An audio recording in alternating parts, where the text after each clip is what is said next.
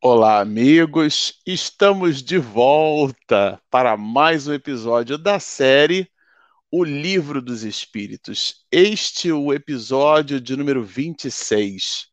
Bom, para você que está nos acompanhando no canal, nós expedimos um volume enorme de episódios estudando as 17 partes que compreendem a introdução da obra o Livro dos Espíritos. Também adicionamos no início é, desta série, no início do estudo desse opúsculo, quatro episódios resgatando um pouco da biografia do mestre de Lyon. Estamos falando de nada mais, nada menos, o nosso querido professor Rivaio, Hippolyte Leon Denisard Rivaio, que se anonimizou em um pseudônimo, foi uma de suas encarnações como um druida, né? Allan Kardec. E nós, então, conhecemos o professor Rivaio, foi o intelectual de sua época, fizemos essa, esse passeio por uma análise rápida, é, biográfica do mestre de Lyon, estudamos as 17 partes da obra e agora, transformando esse espaço aqui numa live, a gente vai estudar juntos é, o capítulo primeiro da primeira parte da obra, o Livro dos Espíritos. Para você que está conosco, você sabe que o Livro dos Espíritos ele é dividido em, 17, em quatro partes. Né? Eu ia citar 17, mas as 17 correspondem à introdução. Ele é dividido em quatro partes. Nós estamos no episódio de hoje, estudando o capítulo 1 da parte primeira, que tem assim um início sensacional, né? Allan Kardec vai perguntar quando trata das questões de Deus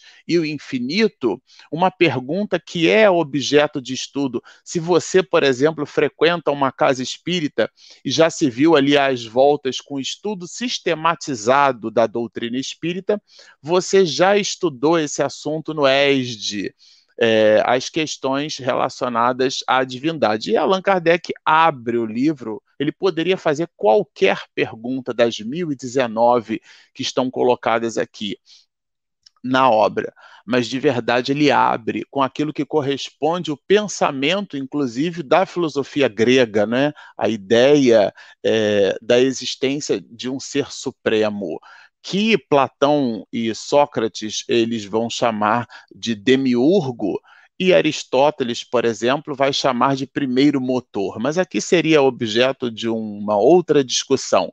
O ponto alto é que Allan Kardec se serve dessa abordagem reflexiva para iniciar o estudo da obra. E ele vai perguntar: que é Deus? Que esquecer, né? Que é Deus?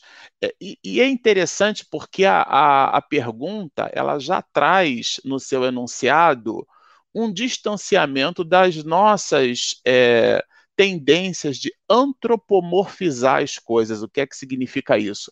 De dar forma humana, de estabelecer uma relação com o humano. Porque daí a maioria de nós, ou alguns de nós, poderíamos perguntar assim: quem é? Quem é Deus? É que esquecer o que é Deus. Nessa perspectiva, Allan Kardec não antropomorfiza, ou seja, é, é, na primeira questão já não traz a ideia humana da divindade, aquela criatura mitológica sentada numa larga poltrona sustentada por nuvens, com anjos, serafins e querubins né, gravitando em torno das suas iniciativas, ele, as mais das vezes, com um cajado, um homem de barba branca, um velhinho. Essa visão antropomorfizada. Allan Kardec se distancia dessas questões quando promove essa pergunta de número um. Né? É, e a resposta dos espíritos é brilhante, porque estabelece uma associação dessa consciência cósmica, é, desse ser é, que a gente chama de Deus como sendo uma inteligência suprema, ou seja, está acima de tudo e de todos, e coloca uma relação cáusica e não causal. Cáusica, isto é, é a origem de tudo que existe no universo. A origem de todas as coisas. E depois, na questão 1, afinal de contas, esse trecho é, trabalha justamente o binômio Deus e o infinito. É, ele, o próprio mestre de Leão, vai incitando as entidades venerandas a questionar o que se deve entender por infinito. E aqui a resposta é bem interessante, porque trabalha, na verdade, né, eu estou me servindo aqui do meu inseparável iPad, a nossa biblioteca ambulante, ela visita aquilo que poderia ser compreendido na resposta como sendo a nossa própria ignorância. Vamos entender ignorância aqui, a condição de ignorar, isto é, de desconhecer. Tá certo? Então, os espíritos vão responder que, que esse infinito, a ideia de infinito, é tudo aquilo que não tem começo e também é, não tem fim é o desconhecido. Então, a ideia do infinito, aqui do ponto de vista é, filosófico, é, nos incita à percepção que o infinito é, tem é, é, diametralmente contextualização com os aspectos da nossa ignorância, da nossa capacidade, da nossa condição, vamos dizer assim, de desconhecimento, porque a ignorância humana ela, ela vai diminuindo à medida que a gente vai ampliando o nosso discernimento. Poder-se-ia dizer, então, né, e ele faz uma associação. Entendemos que Deus é essa inteligência suprema e entendemos que o infinito é o desconhecido. Poderíamos trazer essa contextualização do infinito como sendo um atributo da divindade? Olha que interessante. Poder-se-ia dizer que Deus, então, é o infinito? Olha, que Deus é o infinito. Artigo definido aqui, né? Que ele é o. Bom, aí nessa perspectiva, os espíritos vão nos dizer que essa definição é uma definição incompleta. Porque, de fato, todas as vezes que a gente promove uma associação, toda associação sempre carrega um certo grau de empobrecimento do conceito. Vejamos, né? Se você pergunta para o cego de nascença o que, que é o verde claro e o verde escuro, é, ele, óbvio, não vai saber responder. Eu estou aqui com uma, com uma blusa polo verde, né? Alguns chamariam de verde musgo. Homem só conhece oito cores, né? 16 porque tem a sua variação de claro e de escuro. Mas isso é outra discussão. O ponto alto aqui é que as cores são múltiplas, né? A paleta de cores 16 milhões de cores no RGB e por aí vai. É, as cores como fúcsia, magenta, cores assim que a gente, eventualmente, alguns nem nunca ouviram falar. Como explicar esse tipo de cor para um cego de nascença, por exemplo, né? Então, no caso do verde, claro escuro, a gente pode colocar a mão é, dessa pessoa na água, na água fria, água morna, água quente, estabelecer uma relação é uma boa relação. Do ponto de vista didático, isso é muito bom, mas isso não depreende no detalhe o que exatamente é o verde claro e o verde escuro. Ou seja, uma associação.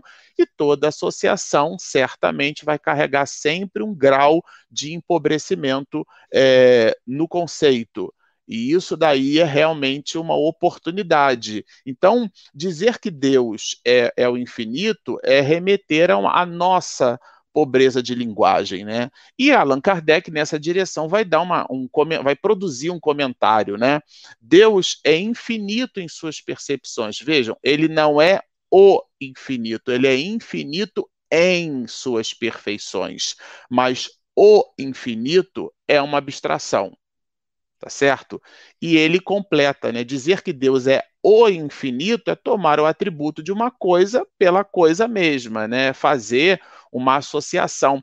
Por exemplo, quando a gente vai perceber em Coríntios, né, Paulo de Tarso dizendo que Deus é fiel, tem um trecho aqui que eu separei, né, quando ele vai na primeira epístola ou carta à comunidade de Coríntios, né, é, Paulo de Tarso vai ter oportunidade de nos dizer Deus é fiel e não permitirá que sejais tentados além do que podeis resistir. É dar ao homem as provas na condição da, da sua, do seu cenário, na sua condição de suportar as dores e as mesmas faltas. Né? Deus não põe fardos pesados em ombros débeis. Então, à medida que a gente vai adquirindo musculatura espiritual, a divindade, no dizer de Paulo de Tarso, vai proporcionando é, um maior avanço. E nessa perspectiva, quando ele traz a ideia da fidelidade de Deus, essa fidelidade é um atributo muito humano, né?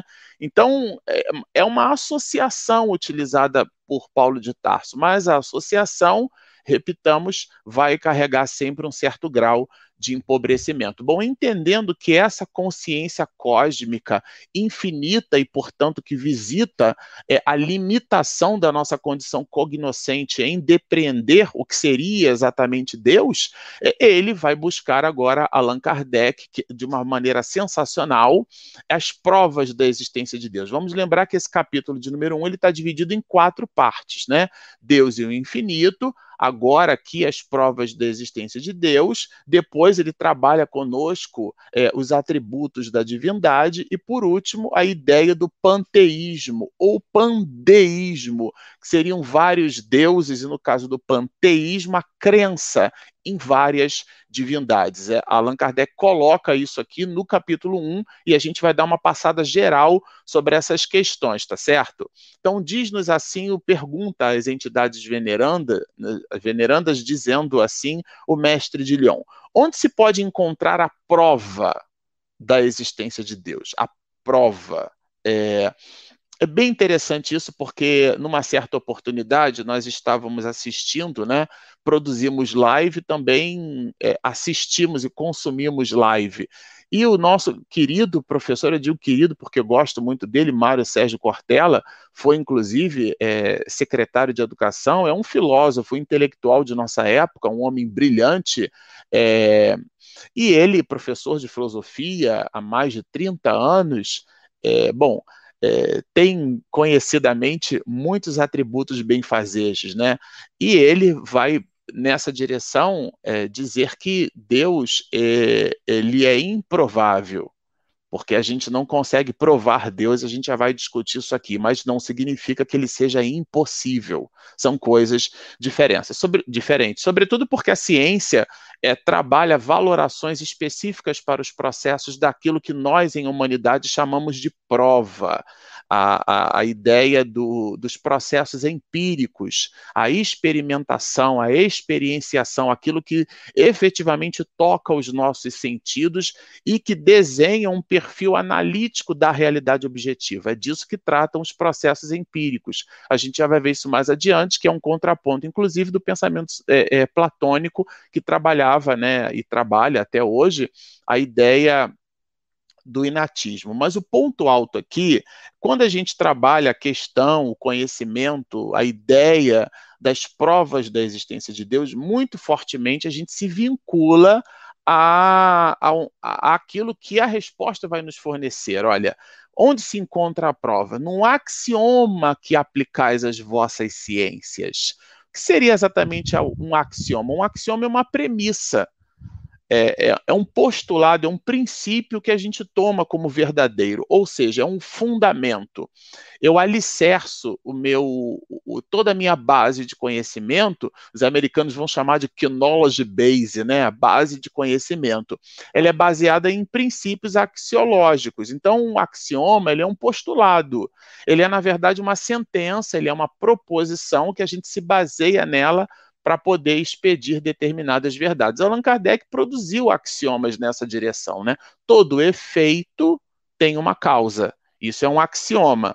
E, e ele visita na análise filosófica, por exemplo, isso aqui é um livro é, de filosofia espírita, ele visita justamente a ideia de que aquilo, é, o axioma, é uma proposição que visita uma obviedade. E, por isso mesmo, é, é, visita, um, na sua argumentação é, óbvia, genuína, clara, consistente em si mesma, uma desnecessidade, uma não necessidade é, de sua investigação e de sua prova. O axioma fala por ele mesmo, né? Agora, do ponto de vista racionalista, a gente pode entender que o axioma ele está intimamente associada à necessidade da criatura humana em produzir provas, né?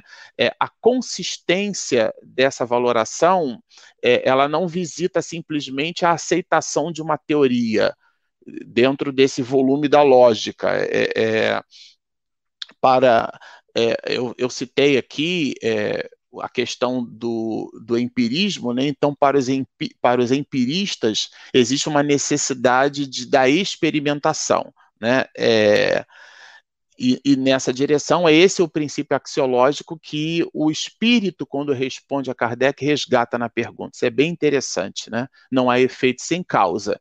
E Allan Kardec produz um, um comentário nessa direção. Para crer-se em Deus, basta se lance o olhar sobre as obras da criação. Ou seja, ele, Allan Kardec, ele convida a criatura humana a justamente produzir essa dedução lógica é, é disso que trata, né? Que é justamente a ciência da observação. É, ele, ele trabalha com a gente esses princípios. Eu estou vendo aqui que vocês estão é, produzindo vários comentários, é uma live, a gente está ao vivo, então nós temos companheiros aqui, olha, das mais variadas regiões. É, olha que, que bacana. Bom dia, sejam todos bem-vindos. A Arlene também vai dizer que fica muito feliz. Oh, muito obrigado. A, a Elaine Lopes, olha, já estou à espera, estamos juntos aqui, viu, Elaine? A mamãe, olha, está sempre presente. Bom dia, boas inspirações, iniciativas para o estudo. Marcos Fonseca, né? Que dá bom dia também para nós aqui, para minha esposa Regina, que é quem prepara todo esse material. Eu costumo dizer que eu sou só o papagaio mesmo. Quem faz toda a produção desse, desse trabalho é a minha esposa Regina. Né? A, a Souza Lago dando um bom dia para todo mundo, a Rose e expede as suas gratidões. Muito obrigada, Rose. Nós temos vários companheiros aqui. Olha, o Valnei está dando bom dia a todo mundo. Parabéns por esse projeto. É, vamos lembrar, tá, Valnei, que o, o projeto é, é de Allan Kardec. A gente está aqui repetindo, né, estudando juntos. Eu entendi a sua boa intenção. Eu registro com muito carinho e, e otimismo para seguir em frente às suas observações. Tenho muita paz. A Marta, a Marta é sempre interessada nos estudos, né? Oferecendo para nós aqui o bom dia. São vários companheiros desejando bom dia para todos nós. Olha, a gente fica realmente muito contente. Olha, a Rosana Viana, a Maria todos aqui antenados com o grupo, né, antenados com a possibilidade de estudar a obra. É, tem até a nossa querida irmãzinha, né, a Denise, a teacher, Denise Show, né, dando um bom dia aqui para o seu maninho. E vários outros companheiros, a mamãe responde: Olha, que bom ter você aqui. É, um, é uma dinâmica muito positiva, né? e todos certamente muito centrados nas iniciativas é, de Allan Kardec. São várias pessoas, eu vou passar aqui os nomes: a Cristina, a Laila, a Nessie, né, o Cio Santos, a, né, acho que é uma mocinha a Thaís Elane, são vários companheiros, né? o Francisco Machado dando bom dia para todos nós, a Hernani, e aqui a nossa querida é, Marta Osório, né, lá do Seja Barra. Marta, um abraço para você, você é uma pessoa muito querida e está sempre antenada. A Marta, de quando em vez, manda mensagens por WhatsApp para gente, escreve por e-mail, perguntando, e o estudo do livro dos Espíritos, porque para vocês que fidelizaram conosco a possibilidade de estudar a obra, nós vamos até o final desses livros. Às vezes a gente não produz na dinâmica que eventualmente vocês gostariam para consumir, mas a gente pretende fidelizar toda a obra. Nessa perspectiva, sigam conosco estudando, porque a gente tem uma estrada, um caminho longo pela frente, que é o estudo dessa obra. Bom, aqui Allan Kardec vai perguntar assim para os espíritos, na questão de número 5, que dedução se pode tirar? Aí ele já fala desse sentimento instintivo da criatura humana. Achei bem interessante, porque essa questão de número 5, ela também vai resgatar de alguma forma a ideia do inatismo, ou seja, das ideias inatas, das ideias que nós já trazemos conosco. Esse é um princípio, inclusive, da filosofia platônica e socrática, né? É, e ele, então, Kardec faz a pergunta nessa direção, porque muitos de nós já nascemos com essa ideia da existência de Deus. E ele, Allan Kardec, se serve desse princípio, né? E aqui, da onde a gente poderia tirar esse pensamento, esse sentimento instintivo, né? Da onde vem? É uma prova de que Deus existe. Esse é o pensamento, né? De onde lhes viria esse sentimento se não tivesse uma base? Essa base é justamente a ideia desse sentimento instintivo que a gente traz na reflexão platônica, que é uma reflexão é, inatista das ideias inatas, que a gente colhe no mundo transcendental essas mesmas percepções, e depois a alma mergulhando num corpo de carne, o espírito, né, melhor dizendo, mergulhando no corpo de carne e transformando-se naquilo que Allan Kardec vai chamar de alma, ele então imprime nas células da memória é, essa visão do anterior, essa visão que corresponde à ideia que ele colhe no mundo espiritual e agora imprime na realidade objetiva. Minha esposa trouxe uma aguinha aqui para a gente se servir. Bom, então, da onde que nasce esse sentimento? Nasce justamente dessa base, dessa percepção. Quando no livro Gênesis, né, a gente vai estudar, ler e perceber que nós fomos criados por Deus à sua imagem e semelhança, não é essa imagem de gente é, de cara e dente, nariz para frente, como dizia minha avó. Não. É, é uma relação transcendental é nessa perspectiva. Então, nós é, temos o DNA de Deus em nós. E nessa, nessa direção, Allan Kardec explora ainda mais. Né? Esse sentimento íntimo né, que a gente tem da existência de Deus, ele seria o resultado de ideias adquiridas? Isso é bem interessante, né?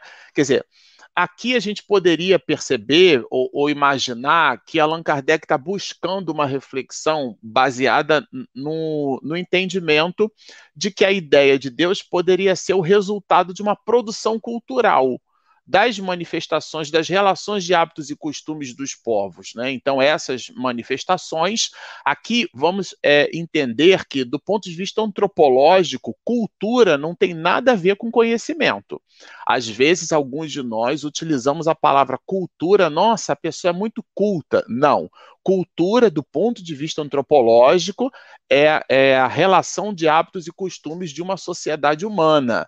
Então, aqui remete essa ideia de cultura, porque, do ponto de vista, repito, antropológico, o resultado das ideias adquiridas poderia ser aquilo que Vygotsky, quando trabalha a ideia da epistemologia social no desenvolvimento infantil, vai nos lembrar e dizer, a tese é dele, de que a, o desenvolvimento da nossa condição cognitiva, ou seja, da nossa inteligência, ela é diametralmente o resultado da, no, da nossa relação social, do ambiente aonde nós estamos. Então, é nessa direção que Kardec faz a pergunta. Vejam que é, é, a pergunta não está escrita, mas ela está escrita, né? Tem bastante informação ali nesse sentido.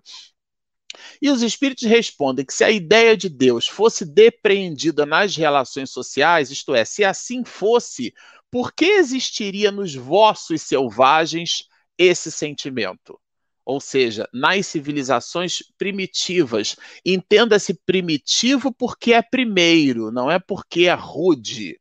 Às vezes também, é, de novo, uma percepção antropológica. A gente atribui à palavra primitiva ser uma sociedade primitiva. E quando a gente vai perceber, os hábitos e costumes daquela sociedade visitam questões que, da valoração ética que são muito mais profundas do que a forma como nós escolhemos para viver, tá certo? Mas isso seria uma outra live só para trabalhar essas questões. Então, não são o resultado das ideias adquiridas nas relações sociais, né? O sentimento da existência de um ser supremo, vai dizer Kardec, fosse tão somente produto de um ensino, não seria universal. Porque sendo as sociedades distintas entre si, inclusive é, a, como citamos, a cultura é uma relação de hábitos e costumes. A gente vai entender a, a diferenciação entre hábito e costume, né? É, na universidade, o meu, o, o, meu professor, é, no curso de filosofia que nós fazemos, ele nos ensinou um exemplo didático bem interessante, né? Comer é um hábito, né? Comer carne, por exemplo, pode ser um hábito de alguns, né? E esse hábito pode se manifestar em costumes diferentes. O gado, por exemplo, no sul do país, é, é a, a, a forma, a, a dinâmica é, geológica e geográfica permite que o gado paste num terreno mais plano. Se a gente vai mais acima, como por exemplo em algumas regiões do estado de Goiás, né, o aclive e o declive vai exigir daquele gado uma movimentação onde explore mais a sua compleição muscular, o que significa que o gado dessa região segunda terá uma carne um pouco mais dura e o, car o gado do sul é, grosso modo, teria uma carne um pouco mais macia. Isso daria origem no sul ao costume do churrasco. E na, nessa segunda região, ao costume da, do assado, do cozido, porque daí então tira um pouco daquela dureza da carne. Mas o hábito da alimentação pela carne é comum a essas duas sociedades, vamos dizer assim, já que a gente tem muito, muitos Brasis no Brasil. Ponto alto aqui é entender as relações de hábitos e costumes. Então, a posição geográfica, inclusive, é, vai fornecer uma variedade de possibilidades, e isso não se mostraria é, se fôssemos realmente é, é, construíssemos a ideia de Deus nos baseando nessas relações de hábitos e costumes, elas certamente seriam diferentes em cada sociedade. Isso é uma avaliação antropológica, e vamos lembrar que a antropologia é uma ciência. Nessa perspectiva, não. Não é o produto é, é, da movimentação do homem, das suas da idiosincrasia da criatura humana nas mais diversas sociedades. Não. Aqui visita a ideia do inatismo, inclusive, né? Vejam que está bem sutil aqui. Bom, na questão de número 7, a gente vai entender o seguinte: é, que Kardec vai trazer agora as propriedades íntimas da matéria como sendo é, um dos elementos para explicar a existência de Deus. Essas questões trabalham a existência de Deus como sendo a causa primária da formação das coisas, né? Se essas propriedades íntimas da matéria. Bom, aí os espíritos respondem com uma outra pergunta, que era o método socrático, né? É, é, esse processo dialético de perguntas e respostas, né? Inclusive incomodava algum, muitos filósofos e sofistas, né?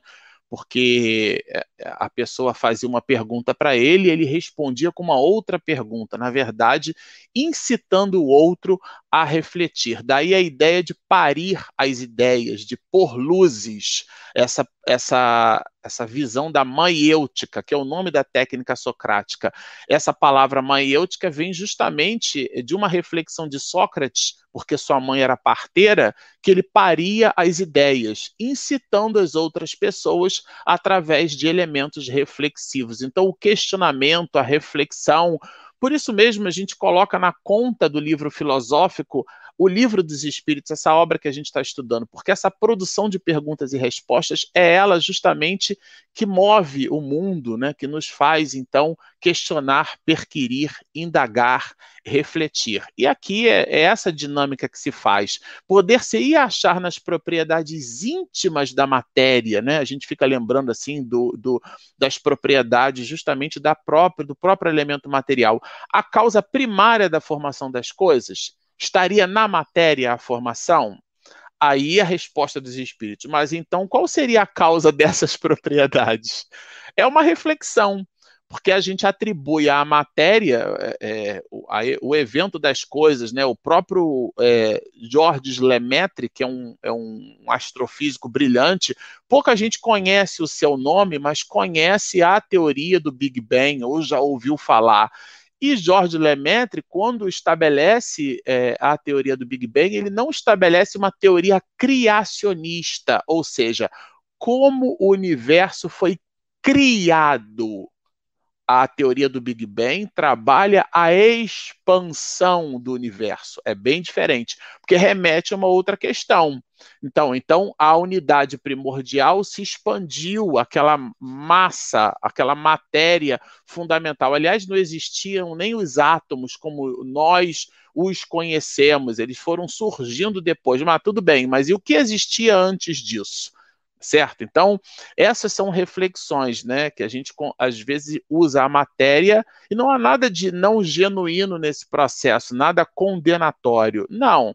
Aqui é uma análise metafísica, ou seja, não se servir de coisas materiais para explicar aquilo que não é explicável pelas mesmas relações materiais, porque nós estaríamos sempre analisando o efeito e não a causa considerando Deus essa inteligência suprema e a causa de tudo de todos, então a consciência cósmica ou divina asseguradamente é a explicação para todas as coisas. Por isso que Allan Kardec abre o capítulo primeiro citando é, Deus para produzir todo o volume de informações necessários para dar consistência às nossas observações. Então, atribuir a formação primária das coisas às propriedades da matéria, vai dizer Allan Kardec, seria tomar o efeito pela causa. Seria usar coisas materiais para explicar aquilo que é imaterial. Bom, mas ele aprofunda falando ainda da casualidade, da formação por casualidade das coisas. Que se deve pensar da opinião que atribuem à formação primária uma combinação fortuita da matéria. Ah, os átomos se combinaram, as propriedades físicas estão aí para nos mostrar como a natureza ela efetivamente se combina, tá certo? É, ou se, analisando, inclusive nessa perspectiva, isso poderia ser, eventualmente, a produção do próprio acaso. As coisas são assim porque a matéria se comporta assim, tá certo? E aqui os espíritos vão dizer assim, olha, que é outro absurdo.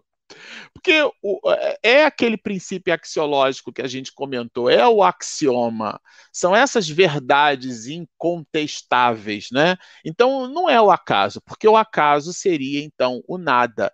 E atribuir é, a formação primária das coisas a essas relações cáusicas é de fato realmente um movimento que a gente pode entender como sendo esse movimento está escrito aqui, de insensatez, tá certo? É, um, um, acaso inteligente vai nos dizer o comentário de Kardec ao final. Se produz inteligência, já não pode ser mais acaso. É um, um axioma. Bom, Aí, nessa perspectiva, ele vai continuar, né, na questão de número 9, de trabalha de novo aqui a questão do axioma, né? E, e a causa primária se revela, né? Em que é que na causa primária se revela uma inteligência suprema e superior né, a todas as inteligências. Como é que a gente depreende isso, né? Pela obra se reconhece o autor. Aqui é de novo um axioma: se o efeito é inteligente, a causa há de ser igualmente inteligente. Quando a gente observa as leis mecânicas do universo, agora as, as miniaturizadas, né, que a gente vai chamar de, de quantum, que é uma palavra que vem do grego, né, muito pequenininha, daí a chamada física quântica, porque trabalha esse conceito, essa ideia de quantum, né? seja numa perspectiva macrocósmica ou microcósmica, as leis estão aí e elas, se, se elas operam é, de uma forma muito inteligente. Então, se esse efeito é inteligente, a causa não pode ser é, é, é cáusica ela tem uma relação causal, ou seja, ela tem uma origem, e essa origem está na divindade. É, bom, é, o orgulho, vai, vão dizer os espíritos, é o que faz a gente refutar, negar, é, produzir a, a, incredulidade, a ausência de crença. Você, ah, eu não acredito. Justamente porque Deus, ele é improvável. A gente não prova Deus. O que é que significa isso? Nós não pesamos Deus, porque a ciência ela, ela é baseada, sim, nos processos axiológicos, sim, é, nas reflexões idealísticas, mas ela diametralmente ela é baseada naquilo que a gente é capaz de experienciar, de reproduzir em laboratório, é, considerando que Deus, essa realidade metafísica, eu não consigo medir, ponderar, então eu não consigo provar. Nessa perspectiva, sim, Deus é improvável, mas repitamos Cortella, não significa que ele seja impossível. É, bom, Aqui o poder de uma inteligência se julga pelas suas obras, vai nos dizer Kardec. Isso é, isso é um raciocínio lógico. Não podendo nenhum ser humano criar o que a natureza produz, né? a causa primária, a causa primeira, a causa original, Aristóteles vai chamar Deus de o primeiro motor, o móvel que move todas as outras coisas. É, conseguintemente, uma inteligência superior a da humanidade, né? Então a gente fica imaginando o poder de Deus pela grandiosidade de suas obras. É uma, é uma associação. E aqui a gente já entra na outra, na terceira, quarta parte desse capítulo primeiro, que é justamente onde Allan Kardec vai trabalhar os atributos, ou seja, as qualidades de Deus. E nessa perspectiva, a gente poderia, pergunta Kardec, compreender a natureza íntima da divindade? Olha a pretensão, né? Mas é uma questão genuína. Nós poderíamos chegar a compreender, e a resposta dos espíritos é brilhante. Vamos dizer que não, porque falta para nós, dizem os espíritos, o sentido. Está escrito aqui, olha, não, falta-lhe para isso o sentido. Agora, a palavra sentido aqui tem várias analogias, a gente podia explorar várias. Isso aqui dá um seminário de uma hora e meia só para falar dessa questão. De um modo geral, a gente vai dar uma pincelada em duas perspectivas. A primeira delas é que faltaria o sentido metafísico que a gente precisa desenvolver. Ou seja, não estamos falando aqui do, do olfato, da visão, do paladar, da, da, não são esses os sentidos que, que correspondem à, à reflexão. Falta esse sentido pode ser compreendido é, numa numa direção o nosso sentido de vida. Quando o nosso sentido de vida for espiritualizante nessa proposição metafísica quando o nosso olhar para as coisas não for somente somente a gente não está fazendo apologia ao negacionismo da realidade material, não é nada disso é estabelecer um equilíbrio entre as proposições. Aristóteles, quando trabalha a ideia de prudência, né, de temperança, que era um atributo de sabedoria que ele propagava, ele vai expedir uma exortação nessa perspectiva. Né? Os extremos são sempre vícios, no meio deles é que está a virtude. Essa ideia de ponderação. Então, a gente não está estabelecendo um negacionismo a, as questões materiais, mas a gente está lembrando que nós somos espíritos. Então, a visão do espírito deve ser, ainda que se servindo da realidade objetiva do mundo material, deve ser esse olhar, esse sentido metafísico. Nessa perspectiva, os espíritos vão responder que não, falta-lhe para isso o sentido, porque esse sentido metafísico, a forma como nós nos movimentamos, em sendo essa forma muito materializada, é, falta-nos essa apreensão. Na hora que a gente é, sai do concreto para o abstrato, então a gente consegue divisar melhor. Por isso, que na questão de número 11 a gente vai entender que o espírito é obscurecido pela matéria. Porque quando estamos mergulhados num corpo de carne, a matéria imprime em nós vergasta a alma, né? Então, quando pela sua perfeição se houver aproximado de Deus, e aqui essa palavra aproximado é uma relação metafórica. Não é esse perto e longe é em nível de psiquismo Quando isso acontecer, dentro dessa visão, proposição e reflexão metafísica, ele, o Espírito, isto é, nós, cada um de nós, você e eu, nós veremos a Deus. E aí, de novo, esse ver não é ver com os olhos, é perceber com o Espírito. E percebendo-o na sua plenitude, nós o compreenderemos, porque a compreensão é um atributo, é, faz parte da desse atributo do espírito que é a inteligência, a nossa condição cognitiva. Nós somos criaturas cognoscentes, porque pensamos, tá certo?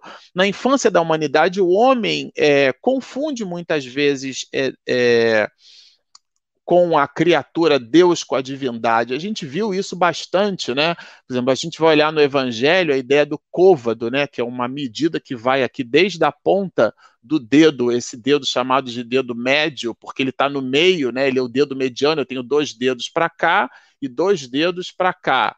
E esse dedo, então, ele está no meio. Esse dedo médio, da ponta desse dedo até a ponta do cotovelo, a gente tem então um côvado. Essa é uma medida é, antropométrica, ou seja, uma medida que usa o corpo humano.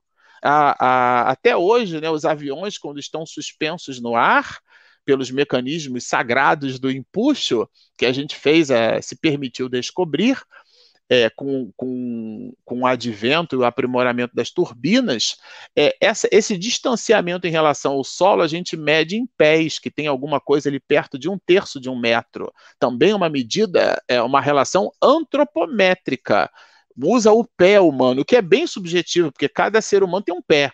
Assim como a ideia do polegar, né, que, que, que vem a, é, a, da, a ideia do, do polegar. Quantas polegadas tem esse objeto? Porque aí, de um modo geral, a média, né, pelo Sistema Internacional de Medida, confere mais tarde o polegar como sendo alguma coisa ali gravitando em, em torno de 2,54 centímetros. É uma medida que depois o Sistema Internacional de Medida retirou essa avaliação antropométrica. E a gente, ainda que estabeleça a nomenclatura, mas a dimensão está bem clara.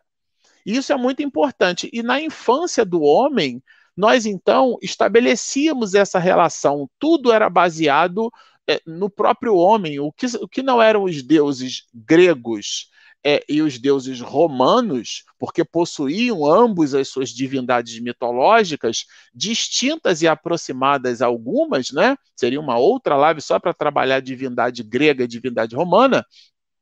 É, aliás, é um estudo de uma vida, né? É, o, que ser, o que não eram essas divindades, senão as idiosincrasias humanas, ou seja, os vícios, os gostos, os pendores, mas com um atributo que os diferenciava dos humanos, a imortalidade. Já estava já íncita em a criatura humana naquela sociedade do passado, essa condição do homem que não morre. E, e isso era considerado um valor tão supremo que tanto os romanos como os gregos aportavam a esses deuses, é, é, a essas criaturas, essa noção de divindade. Então, nessa perspectiva, a gente vai encontrar nos deuses é, atributos, qualidades, pendores e também é, defeitos humanos, porque era a projeção da criatura humana. É, é, disso que trata aqui Allan Kardec quando faz o comentário da questão de número 11. Bom, embora não possamos compreender a natureza íntima de Deus, porque nos falta justamente essa proposição, essa valoração é, cognitiva, né? A gente está desenvolvendo ela, e é uma cognição espiritual, ainda tem isso, Podemos formar ideias de algumas de suas perfeições? A gente pode ter uma ideia do que seriam as perfeições de Deus? E os espíritos vão responder que sim, algumas sim, algumas ideias. Por que algumas? Porque outras qualidades de Deus nós é, não temos ainda elementos cognitivos para depreender.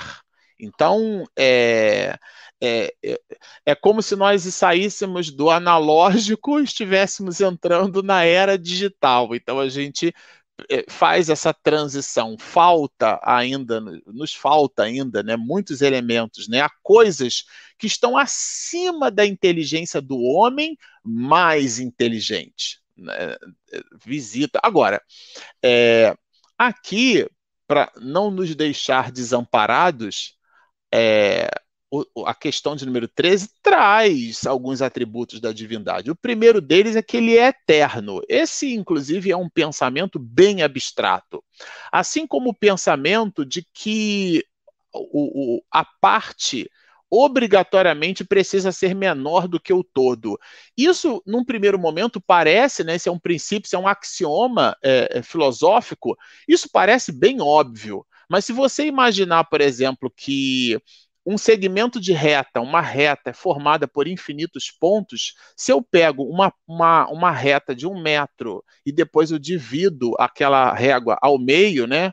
É, e pego, portanto, 30 centímetros, quantos pontos eu vou ter naqueles 30 centímetros? Os mesmos infinitos pontos que eu tenho com o segmento de um metro. Se eu agora parto aquele de 30 centímetros e eu uso a metade desse, portanto, um quarto do anterior, quantos pontos eu vou ter naquele segmento que agora representa um quarto do primeiro? Igualmente infinitos segmentos de reta. Então, são visões abstratas tá certo? Nessa perspectiva, a gente vai explorar um pouco essa abstração, porque Deus é eterno, ele sempre existiu. E aqui, de novo, não confundir Deus com a criação a gente observa muitos pesquisadores, e aqui não é nenhum demérito nessa direção, até porque a gente não tem nenhuma musculatura científica para poder criticar esses homens, né? Os nossos grandes pensadores do século XXI. Mas alguns, muitos, até poeticamente, colocam que é, Deus seria uma grande consciência que o universo pulsa. Isso pode parecer até poético, e é mas não representa, não dialoga com o conceito de Deus colocado no capítulo 1, porque Deus não é matéria. Deus é imaterial, ele criou as coisas materiais, ele não é essas mesmas coisas. A gente vai perceber isso quando trabalhar a questão do panteísmo. Então, essa visão do eterno é tudo aquilo que não teve princípio e nem muito menos terá fim. Ele existiu e existe por toda a eternidade, mas visita a limitação da nossa condição de abstrair isso, né? E alguns, muitos, porque se sentem incomodados nessa visão é, nessa proposição abstrata, eles acabam refutando a ideia, porque esbarra intimamente né, na sua condição, no reconhecimento da sua limitação. Então, eles preferem realmente, algumas, muitas pessoas, negar a existência de Deus, que é um princípio axiológico básico. Vários filósofos é, da época que se configurou na história do mundo, né, como sendo a, a, o, o período moderno da, da filosofia, que é justamente quando a gente sai da, do período medievo, né, ou do, do período medieval, lá pelo século XVII, por exemplo, é, essas datas são um pouco contrapostas, porque o período medieval vai do século V até o século XV, alguns colocam do século III, mas não importa.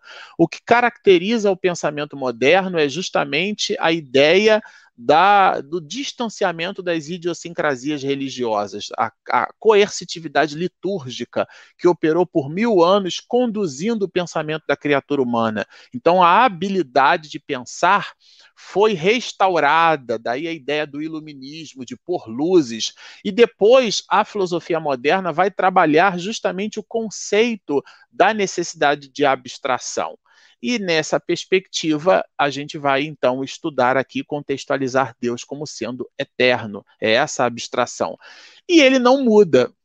É um outro atributo de Deus, ele é imutável. O que é que significa isso? Deus não sente raiva de você, Deus não sente, é, não sente piedade até.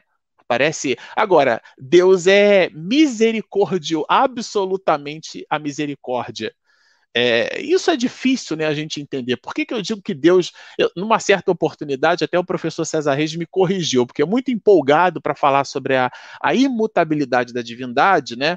Lá no ICEB, o Instituto de Cultura Espírita do Brasil, nós fomos dizer que Deus é, não perdoa, que Deus ele ama, e aí ele, professor César Reis, nos lembrou muito sutilmente, né? Mas e a misericórdia de Deus? Então, às vezes, a gente apresenta uma frase muito dura. O que, que a gente quer dizer com isso? E a imutabilidade do pensamento da divindade. Ele é a misericórdia suprema, mas ele não muda de opinião. Porque a nossa visão de, de cuidado com o outro, ela está intimamente associada à nossa condição de depreender a necessidade do cuidado com o outro. E Deus, nessa perspectiva, ele é absoluto. Então, o exemplo que eu sempre dou, que é um exemplo impactante, mas tangibiliza a imutabilidade de Deus, é que, vejam, é, Deus ama a senhorita Agnes que se notabilizou pela mudança do hábito, e essa mudança do hábito ou de hábito é muito mais do que usar uma roupa, é uma mudança comportamental que lhe conferiu na cidade de Calcutá, na Índia, ser conhecida e reconhecida como uma madre, a Madre Teresa de Calcutá.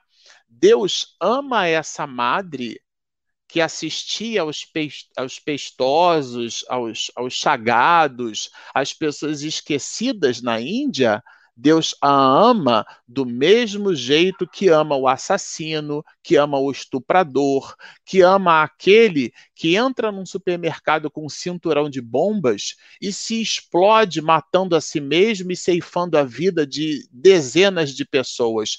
Deus é absoluto. Vejam que a, a, esses atributos eles visitam até um certo incômodo reflexivo porque extrapolam de fato a nossa condição cognoscente. Dizer que Deus é imutável visita muitas questões. Né? Além disso, ele é imaterial, que foi o que dissemos. Deus não é o universo. O universo é uma criação de Deus.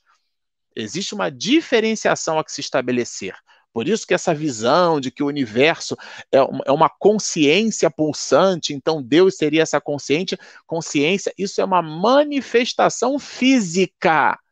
E Deus não é essa manifestação física, ele não é nós depreendemos a grandiosidade de Deus por essa manifestação. São coisas bem diferentes. Nessa perspectiva, e aqui a gente já vai entrando na última parte, que é a parte que trata sobre o panteísmo e a ideia do pandeísmo, que seria a crença em muitos deuses, e a doutrina da multiplicidade de deuses, daí o panteísmo, trabalha agora aqui antecipadamente Allan Kardec o conceito de que Deus é único, não existem muitos deuses, como citamos aqui na mitologia grega e na mitologia romana, que a gente entregava. Por isso que provavelmente Aristóteles vai chamar de esse, esse móvel né, de primeiro motor, ou Platão com Sócrates vão chamar a divindade de demiurgo, porque a palavra Deus, os deuses, era uma palavra tão viciosa ou tão é, multiplamente utilizada né, na Grécia Antiga que ela acabou se tornando banalizada. Esse conceito genuíno de uma força transcendental e primeira,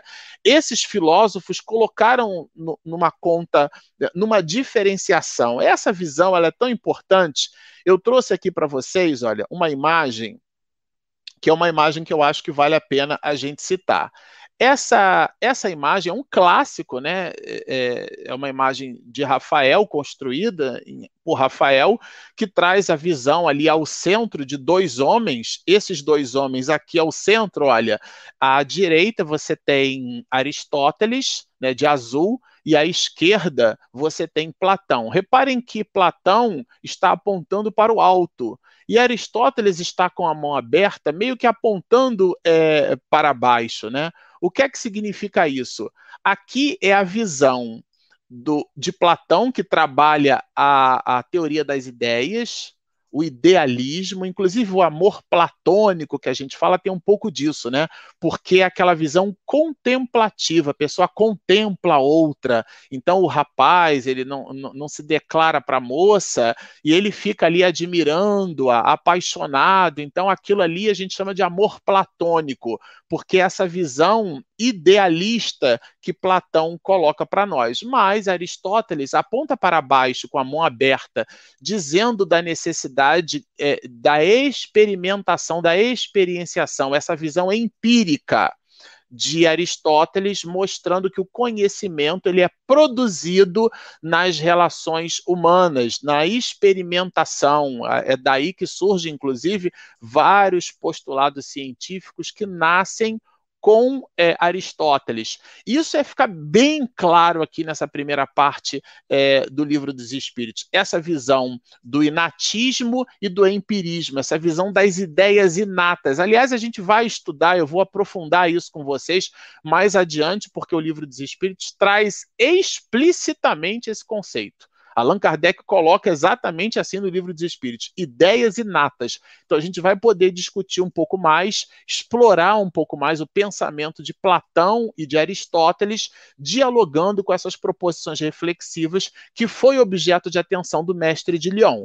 Ele, Allan Kardec, vai trazer também a ideia de que Deus é onipotente, é, é, é único, é o único que pode, so, de modo soberano, né? É, se ele não pudesse ser assim, então, de novo, isso é um axioma, é uma reflexão axiológica.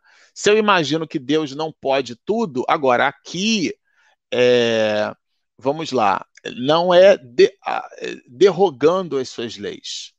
Então, Deus, esse movimento opera em função da orquestração de sua própria legislação. E as leis de Deus são imutáveis. Elas não mudam. Por quê? Porque uma das propriedades de Deus, um dos atributos de Deus, o segundo que a gente viu aqui, é a sua imutabilidade. Deus é imutável, então ele não muda. Por exemplo, regras de acentuação. Toda paroxítona terminada em L, N, R ou X leva acento. Isso é uma regra. Então, por isso que tórax tem acento, porque é paroxítona e termina com X. Mas xerox não tem acento. Ou seja, é uma exceção. Só que as prerrogativas de Deus, as proposições de Deus, não são regras, são leis, porque leis não possuem exceção. E isso dialoga com a ideia da imutabilidade da divindade, que vai ser muito fortemente explorada por nós quando trabalharmos a terceira, quarta parte do Livro dos Espíritos, que é onde Allan Kardec traz as leis morais. Bom, ele é soberanamente, soberanamente é um advérbio de modo, gente. Ele é ao mesmo tempo justo e bom, é um binômio. É interessante porque aqui trabalha esse conceito como se fosse uma balança, né? Ele tem um equilíbrio entre a justeza da justiça e a justeza da bondade. Nós, de um modo geral, às vezes somos bonzinhos, ou seja, somos permissivos em relação ao outro, né? É aquela grande diferença entre autoridade e autoritarismo. A autoridade é o equilíbrio perfeito entre a disciplina e o amor é o sentimento ponderado na visão de Aristóteles, né, que trabalha a ideia da, inclusive, é, como uma das propriedades de um sábio, né, considerando o filósofo como sendo o amante da sabedoria. Essa palavra filosofia, né, vem de, de, de filo, que aí, inclusive, vem essa relação filial, filho, é, vem daí, inclusive, a palavra, né? E Sofia de, de, de, de, sabedoria. Então, a palavra filosofia seria o amante, o amor à, à sabedoria. Não é exatamente um sábio, é aquele que busca ser sábio. É um crescente, é um viver constante na busca pelo saber. Nessa perspectiva, é, Deus, é, sendo o, o que há de mais absoluto de justo e de bom, vai é, é empreender no sábio toda uma vida para a compreensão desses atributos, porque, porque formam um equilíbrio que a, a, o entendimento da sabedoria socrática, e, e, mais especificamente a aristotélica, buscava essa ideia da ponderação, né, da prudência, da temperança, uma palavra muito utilizada por Aristóteles. A temperança, a capacidade de pesar as coisas, de ponderar, de medir, de avaliar antes de executar. Isso em Deus é absoluto, porque ele é de maneira soberana e ao mesmo tempo, ao mesmo tempo, justo e bom. Então, tudo que se nos acontece visita esse atributo absoluto da divindade, que vai se transformar num princípio axiológico. Bom, por último, aqui a gente vai explorar algumas questões relacionadas ao panteísmo. Né? Na questão de número 14, a gente vai perceber muito fortemente Allan Kardec trabalhando, trazendo reflexões a respeito da materialidade de Deus. Quando a gente estuda o conceito de panteísmo, né? a crença em muitos deuses. Né? Deus é um ser distinto. está à parte, ou como algumas pessoas né, buscam compreender Deus, ele seria o resultado de todas as forças. Alguns princípios filosóficos e religiosos trabalham essa questão. Quando a gente morre ou desencarna, é, nós voltamos para uma consciência universal primeira, né? um pouco dessa visão panteísta que Deus seria o somatório de tudo do, o que há de material e imaterial. Então, Deus seria, sim, o universo, assim como cada um de nós seríamos, nessa visão panteísta, como partes da própria divindade. E é, é, é, isso que explora Allan Kardec, incita né, os espíritos. Né? Se fosse assim, Deus, lembram os espíritos, seria o efeito e não a causa. Certo? E nessa perspectiva, é, Allan, Allan Kardec produz aqui, eu destaquei é, um comentário, porque, eu, aliás, o livro, isso é importante que se diga, o livro dos Espíritos é recheado de comentários de Allan Kardec. É, a gente até costuma dizer assim, ah, foram os espíritos que escreveram o livro. Eu gosto sempre de lembrar que Allan Kardec também é espírito, né? Fica aí para sua reflexão. E ele vai dizer o seguinte: crede-me, não vades além, porque Deus existe, a gente não pode duvidar disso, porque é um, é um, é um princípio, né? é um axioma. Então, não vades além, não vos percais num labirinto da onde não lograreis sair, é o labirinto de Minotauro, né? Então, eu sempre gosto de lembrar assim, quando uma criança está começando a falar, lá pelos seus seis, sete anos, e a gente percebe ela dizendo assim: é, Papai, dá para mim ir para o parque? E a gente repete para a criança: para eu ir para o parque. Papai, dá para mim pegar a caneca? Dá para eu pegar a caneca? A gente repete, porque a repetição é um instrumento didático de fixação. A gente repete para a criança, pelos mecanismos da repetição, quem é que assimilou tabuada de uma outra forma que não através da repetição, tá certo? E aquilo então vai decorado, vai decor, porque entra no coração e não fica exatamente na memória. A gente usa aquilo na vida para as nossas habilidades dentro do mundo onde nos movimentamos. Então a gente repete para a criança. É um instrumento de repetição. Dá para mim ir? Não, dá para eu ir. O que, onde é que eu quero chegar com isso? A gente não diz para a criança que não se deve usar pronomes oblíquos na frente de verbos no infinitivo, tá certo? Para eu correr, andar, sorrir, brincar, amar. Dá para eu brincar, eu posso sorrir, eu posso andar, eu posso comer. Então sou eu. Para eu comer, eu preciso fazer a comida. Para eu ler, eu preciso de livros. Então, eu, eu, eu construo uma conjugação baseada numa regra gramatical. Essa regra gramatical, a gente, de um modo geral, não apresenta para uma criança de 7 anos de idade, tá certo? Então, é disso que trata Allan Kardec aqui, olha. Crede-me, não vades além porque senão a gente perde num labirinto de Minotauro. Regina está me dizendo que a gente tem duas perguntas, eu vou encerrar aqui a parte de panteísmo, que vai a até a questão de número 16, e a gente abre sim para perguntas e respostas, tá? Ele vai dizer mais, o mestre de Leão: estudai as vossas próprias imperfeições, porque a compreensão do entendimento de Deus não são proposições é, filosóficas e reflexivas inócuas não. O objetivo dessa análise reflexiva é a mudança do nosso próprio comportamento. Vejam que isso está no capítulo primeiro da primeira parte, das causas primárias. Mas aqui os espíritos já destilam reflexões comportamentais, tá certo? E aqui Allan Kardec, nessa direção, muito fortemente escreve: estudai as vossas próprias imperfeições, a fim, quer dizer, com a finalidade de vos libertardes delas Conhecereis a verdade, a verdade vos libertará. A tese é de Jesus, e aqui, bem corroborada por Allan Kardec, né? O que será mais útil é o conceito de utilidade. Seria ótimo se nós pudéssemos pegar o pensamento de Aristóteles e trazer o conceito de utilidade aqui, né? Mas o tempo é exíguo. Teremos todo um estudo pela frente. O que será mais útil do que pretender despenetrar no que é impenetrável? A gente perde o nosso tempo. Eu me lembro muito de uma expressão utilizada por um pai espiritual para mim.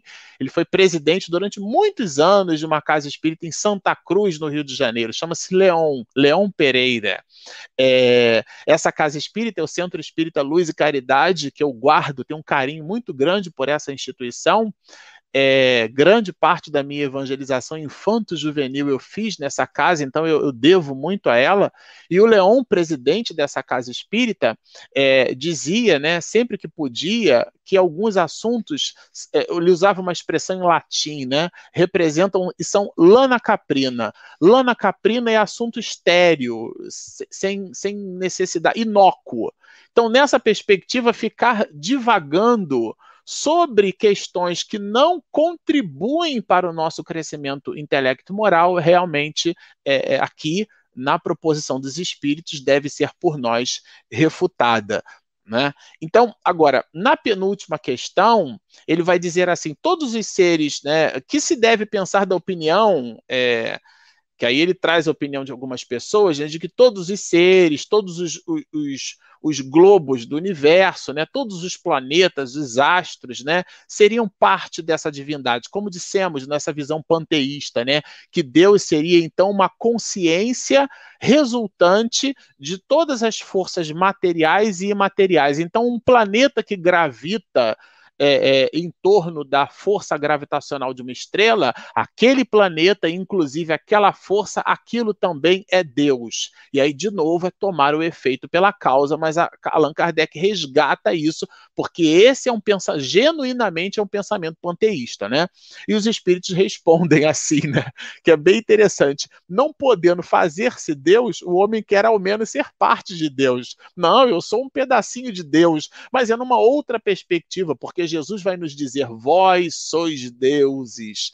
Né? Nessa reflexão, é, o que Jesus nos incita a perceber é que temos um anjo dentro de nós. Fomos, no livro de Gênesis, concebidos à imagem e semelhança de Deus. E aqui, repito, não é uma visão antropomórfica de forma humana, é uma relação metafísica, transcendental e, portanto, imaterial. Agora, na última questão, pretendem os que professam essa doutrina achar que nela a gente consegue então demonstrar a multiplicidade de coisas que existem no mundo, né? Tanto as materiais como as imateriais, e a forma que a gente explica os vários atributos de Deus, né?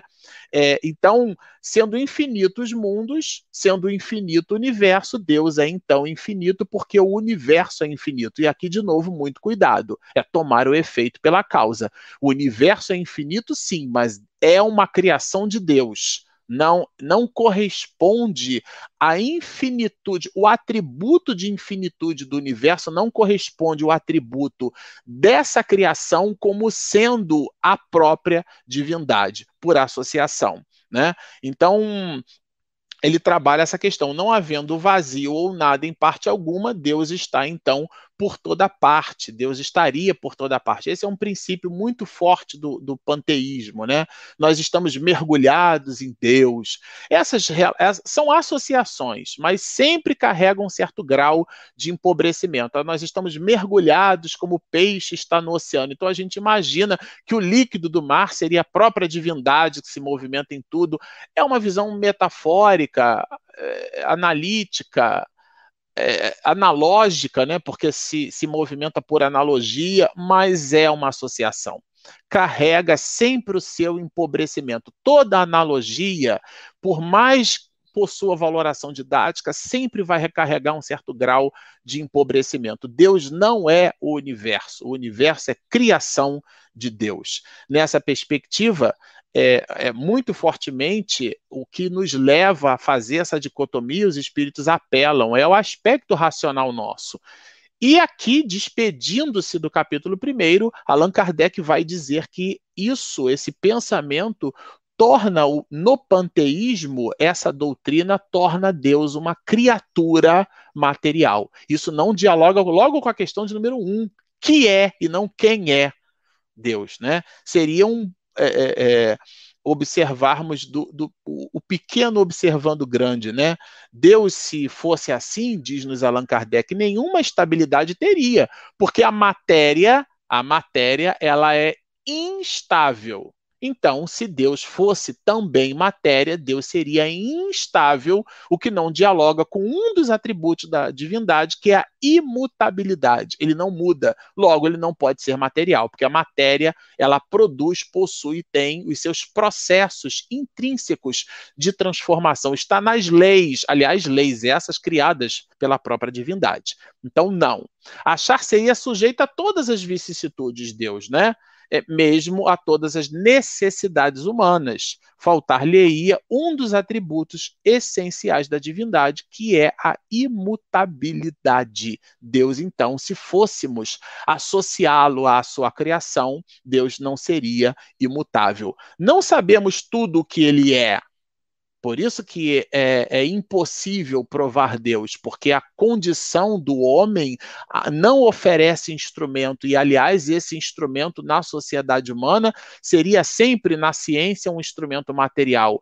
E a valoração, o processo axiológico para o entendimento de Deus visita proposições transcendentais, metafísicas e materiais. A percepção é da alma não é uma prova, algo que você pesa, né? Não sabemos tudo sobre Deus, mas sabemos o que ele não pode deixar de ser, porque inclusive é um princípio científico, né? É o processo do negacionismo. Você refuta, você é, valida uma proposição científica, estabelecendo na negação a sustentação dessa mesma proposição. A inteligência de Deus, vai nos dizer Allan Kardec, se revela em suas obras como a de um pintor no seu quadro.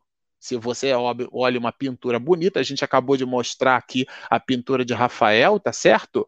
É, na escola de Atenas, mas é, a, a pintura vai mostrar na qualidade dessa mesma pintura o valor da pintura, o valor do pintor.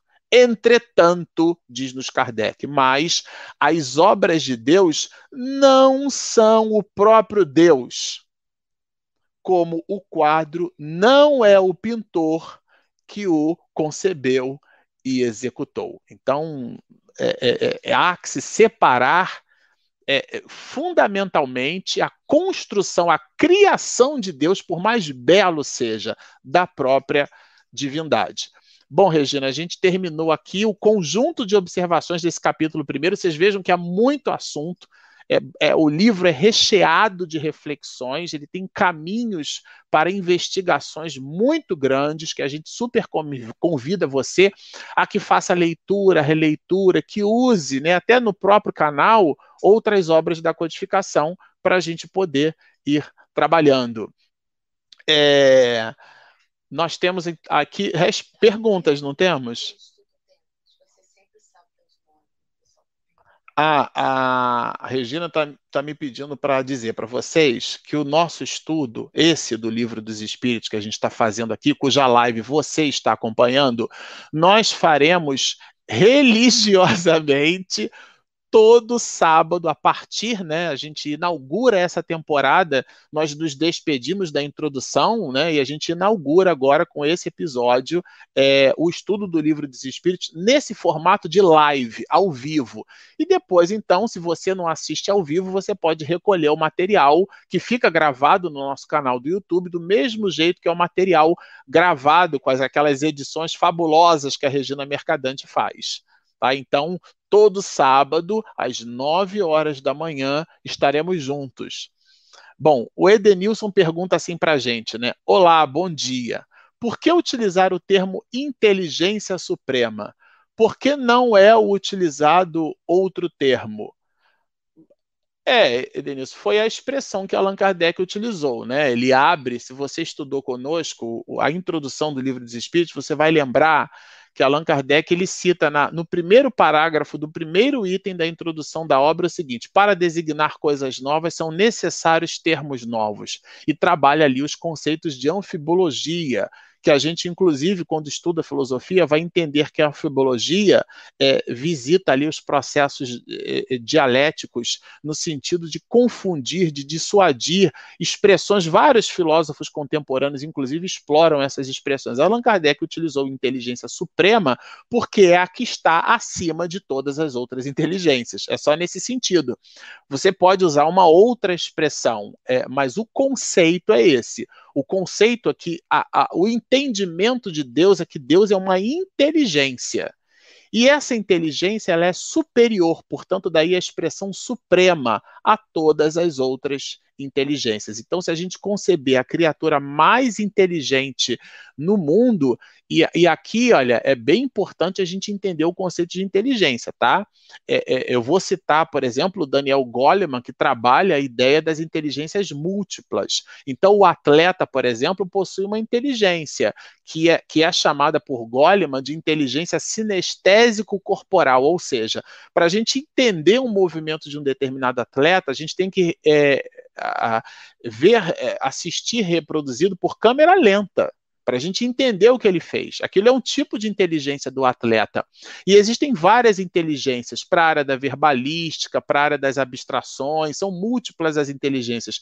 Não é a condição de fazer conta ou conhecimento agregado. A, a professora é, é, Lúcia Galvão, né, que é uma professora de filosofia da Nova Acrópole, eu consumo de quando em vez o material que ela produz, muito brilhante, ela vai dizer que o homem não se alimenta daquilo que ele come. o homem se alimenta daquilo que ele é capaz de absorver, de se nutrir. Não é à toa que o restante sai nas fezes. Então, não confundir conhecimento com inteligência. A inteligência ela tem múltiplas possibilidades. Seria uma outra live só para a gente explorar essas questões. Nessa perspectiva, Allan Kardec é, é, é consolidando todo conceitual que se aplica à palavra inteligência, e ele conhecia isso muito bem, porque foi professor, doutor é, e trabalhou no magistério por mais de 30 anos, teve vários títulos acadêmicos, era um poliglota, falava vários idiomas, escrevia, por exemplo, e falava em alemão corretamente. Vários livros foram traduzidos por ele para o alemão do francês. Tinha uma noção gramatical de, de, de francês impecável. Então, falar de, do conceito de inteligência para um professor de sua época, para o intelectual do século XIX, é, é, é, é, visitar o óbvio. Ele sabia do que, do que estava falando. E os espíritos, dialogando com Allan Kardec, trazem esse conceito de inteligência. Agora, a abstração feita a todo esse conceitual, ainda assim, a de Deus é a suprema. Daí essa expressão, inteligência suprema. Daniel. Daniel Assis. Marcelo, bom, dia, bom te ouvir. Obrigado, Daniel. A presença dos bons espíritos que nos amam e protegem é um sentimento do que é Deus em nossas vidas? Ah, sim, a gente pode considerar a presença daqueles que nos amparam como sendo a manifestação da misericórdia de Deus. Então, ele nos dá, nos dá condição, nos oferece possibilidades. Quando a gente está muito triste, está muito choroso, está muito inquieto. Por isso que a oração é, é fundamental. Existe uma obra né, pouco lida e pouco estudada entre nós, chama-se A Prece. Ali tem trechos dessa obra que a gente vai encontrar também na obra O Evangelho segundo o Espiritismo. Mas lá, Allan Kardec produz uma reflexão que eu acho sensacional é, no, nós fizemos, né, participamos de um programa de televisão na Bandeirantes que, era, que falava sobre a, a prece, né, sobre a oração. E eu precisava consolidar, ter de maneira mais consistente o pensamento do Espiritismo sobre a oração. E eu busquei nessa obra, né, para me preparar. E, e, lá a gente vai encontrar Allan Kardec dizendo o seguinte: é, se Deus ele é, ele é onipotente, onisciente, ou seja, pode tudo e sabe de todas as coisas, se Deus conhece as nossas limitações e as nossas necessidades, por que, que a gente precisa fazer prece? Né? Olha que interessante a pergunta. Por que, que eu preciso pedir algo a Deus se ele já sabe? É que a questão é assim: olha, Deus já sabe, mas a gente não. Então, quando a gente ora, a gente faz uma espécie de, de movimentação para dentro cria, constrói e opera em nós uma certa é, quietude. Isso promove a ponderação propagada por Aristóteles. Então, Deus sabe de todas as coisas, mas nós não. Quando a gente ora, a gente cria esse mecanismo de acesso com o psiquismo divino. E Deus serve as criaturas através das próprias criaturas. Então, ele vai colocar do nosso lado espíritos que gostam, que estão apostando no nosso progresso espiritual, e nós sintonizaremos com esses espíritos que operam apoiando-nos em função do ecossistema da misericórdia de Deus. Vejam assim, que é uma engenharia social divina. tá certo, Daniel? Bom, nós é, ficamos assim muito satisfeitos com a presença de vocês conosco. A gente reforça aqui a ideia do convite de se manterem estudando conosco essa obra basilar, ou seja, uma obra básica. Ela representa o alicerce da doutrina espírita. E na semana seguinte, no próximo sábado, às 9 horas da manhã, nós estudaremos o capítulo 2 da parte primeira, que trata das causas primárias. Esse capítulo 2 trata dos elementos gerais do universo. Mas antes de nós nos despedirmos, temos aqui, parece que uma pergunta de um internauta, não é isso? Bom, vamos lá. Norma Cavalcante, gostaria que você falasse um pouco sobre o fato de quando fazemos a prece, um pedido muitos, um pedido muitos quando não são atendidos, se revoltam, dando a culpa ao nosso criador? Essa é uma pergunta bem interessante, né? De fato, assim, a gente na live de hoje não pretendia exatamente trabalhar o conceito da prece, mas são perguntas bem pertinentes, né? É, quando nós éramos crianças, nós pedíamos coisas aos nossos pais. E algumas delas os nossos pais não nos forneciam, justamente pelos mecanismos do amor porque isso visita aquilo que comentávamos, né, que é, são os instrumentos de permissividade, é, que é a diferença entre autoridade e autoritarismo. A autoridade é o equilíbrio perfeito entre a disciplina e o amor. Então, quem oferece demais, quem, quem dá demais, é permissivo. Tem prova no dia seguinte, ah, o que, que tem meu filho ficar um pouquinho jogando LOL, né? E esses joguinhos agora, o que é que tem é, ele ficar até tarde? Poxa, ele estudou tanto, né? Quando na verdade ele precisa repousar. Todos os psicopedagogos, todos os neurocientistas têm vários livros publicados no mercado. Isso é um consenso né, entre os estudiosos do tema. Nós assimilamos as informações no momento em que descansamos, em que dormimos aquele chamado é, é, o, o, período REM do sono, né? Random Eyes Movement, que é o período do sono, que é aqueles estágios, estágio alfa, beta, teta, aqueles estágios onde a gente então é, vai é, compreendendo o, o sono é, e, e ne, parte, né, faz parte desses estágios fazem parte os mecanismos de assimilação. Então, resumo da ópera: o sono é muito importante.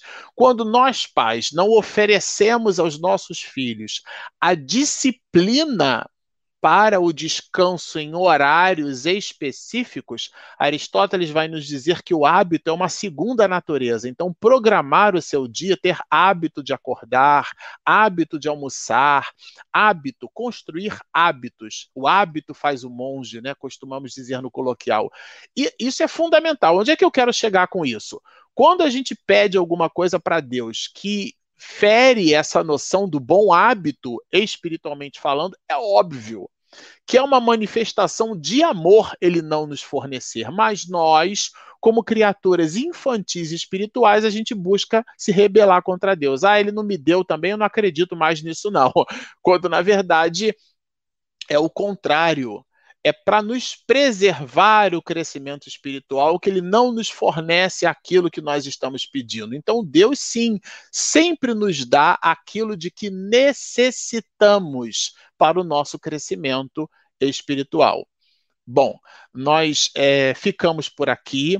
A gente sempre gosta de lembrar que se você nos assistiu até até aqui, mas ainda não se inscreveu no nosso canal, por favor, ali embaixo clica em inscreva-se, do lado tem um sininho para você receber as notificações.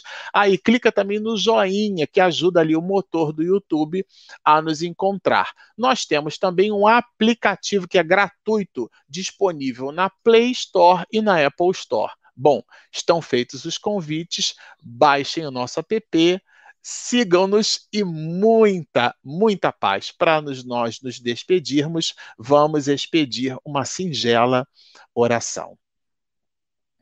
Muito agradecidos estamos pela oportunidade de reflexão, pelo estudo benfazejo, por esse livro brilhante, esse livro que brilha, que nos fornece luzes, discernimento esclarecimento, para que nos movimentemos melhores na vida que já se nos apresenta tão dorida, mas cujo aspecto espiritual nos trará a beleza de que seremos capazes de divisar.